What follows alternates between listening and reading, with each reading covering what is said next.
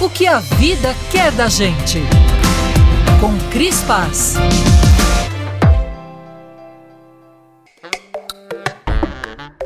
Você deve ter percebido.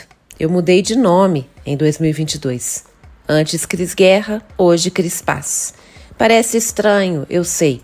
Nada que se compare à esquisitice de adotar o sobrenome do marido, coisa que já fiz uma vez, sem pensar. Eu não troquei de família nem de gênero. Decidi que não sou mais Guerra, deixei o sobrenome descansar no anonimato e me casei com a Paz, de papel passado e tudo. Nunca tive um nome tão próprio, nem imaginava que isso fosse possível, até pensar até fazer. Pronunciar meu nome agora dá gosto. São só duas sílabas. Parece respiração de yoga. Não cerro mais os dentes para o guerra e me pego até duvidando. Fácil assim? Então me lembro. É meu, tá no RG e na certidão. Uma certidão de renascimento. Uns aplaudem, outros se preocupam, alguns ficam visivelmente incomodados. O novo nome é um transtorno, obriga a me realocar em outras caixinhas. Vê se tem cabimento. De guerra para paz, de morena para grisalha.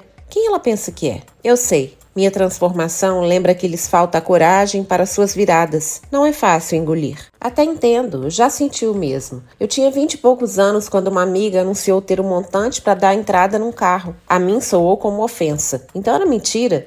Sempre me disseram que era difícil demais comprar um carro. Não era, mas eu acreditei. Décadas depois, um amigo se mudou para a Bahia com a mulher e as filhas. Na festa de despedida, me embriaguei entre a torcida e a inveja. Ele era publicitário, hoje esculpe utensílios em madeira, milhares de seguidores no Instagram. Lapidou em mim o que jamais supus existir. Eu gosto do impossível porque lá a concorrência é menor, disse Walt Disney. É impossível até que alguém o faça. E a gente não se conforma por não ter pensado nisso antes. O movimento do outro remete à minha imobilidade. Lembra-me do que sou capaz de fazer. Às vezes é preciso que alguém mude para me lembrar que também posso. E posso mesmo. Há 12 anos deixei um bom salário e carteira assinada com um bebê pequeno para cuidar. Fui experimentar a vida de autônoma, nunca mais voltei. Lembro da minha voz trêmula comunicando a decisão para a diretora da agência e mais ainda de sua reação. Demorou, ela disse. Aos olhos dos outros, eu já estava pronta. Alguém precisava me dizer. Quanto mais velha fico,